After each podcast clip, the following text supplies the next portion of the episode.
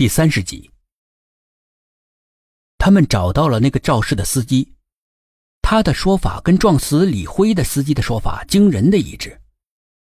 不过他不是感觉到有人在抢方向盘，而是在他的身边，确确实实出现了一个人抢走了方向盘。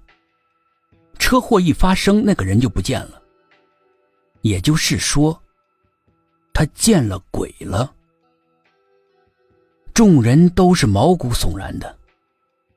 苏应真叫沈志远从电脑里面调出了李辉的头像，问那个司机：“是不是他？”那个司机惊恐的大叫起来：“就是他！”那个时候李辉还活着呀，司机却能看到他，怎么解释？跟你说了，是意念杀人。那个东西附在谁的恶念上，就会幻化成谁，所以每个死者看到的都不是同一个鬼魂。薛品涵说：“不，应该是李辉、李所长、孙磊、王胜利他们的恶念被那个东西附了体杀人，之后他们心中的恐惧又被那个东西扩大，从而激活了本不能变鬼杀人的王丽他们的鬼魂。”起到了反向杀人的作用，杀死了他们。你是说，好比扔在墙上的球又弹了回来，击中扔球的人？可以这么理解。那么，那天站在窗外的一定是那个东西。董师兄不是说他跑得跟个摩托车一样快吗？人能跑得那么快吗？他躲在窗外，要么是为了控制王丽的魂魄，要么是为了偷听。但他为什么不进来呢？苏应真说：“难道有什么东西阻止他？”先别想这个了，我们去所里面查查那个神秘的举报人。所里把那天的接警电话录音都回放一遍，里面先传过来一阵不易察觉的呼哧声，屋里面突然变得寒冷了。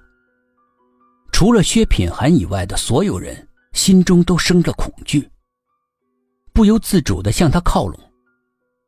紧接着，里面传来了一个阴气逼人的声音：“我要你们死！”所有人的脸都变得阴沉了起来。苏应真他们把目光集中在薛品涵身上，去考古队查查。看看能不能有什么发现。他大步的走了出去。董一奇将身子抖了抖，好像是要抖掉晦气一样，望着薛品涵的背影嘀咕道：“叫什么薛品涵呢？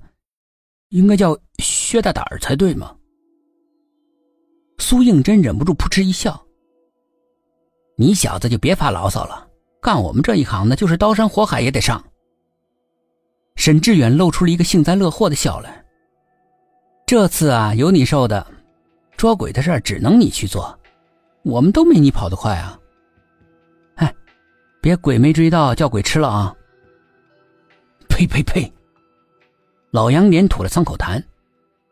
这话说不得。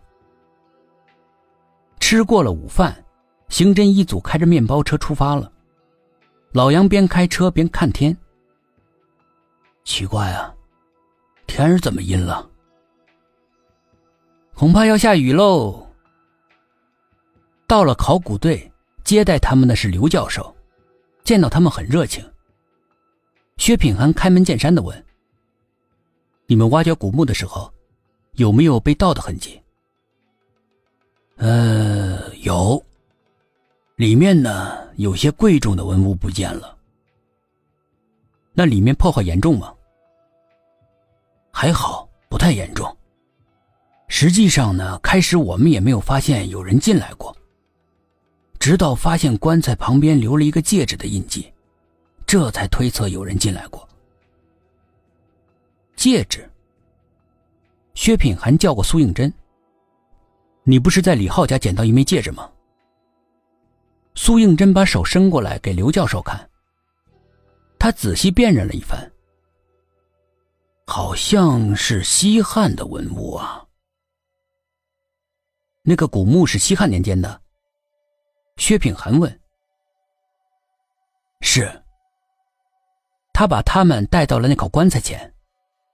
苏应真仔细的打量着那口棺材，那是一口巨大的棺材，至少可以并排躺下五六个死人。棺材是全黑的，发出勾人魂魄的暗光。四周雕刻着精美的花卉图案。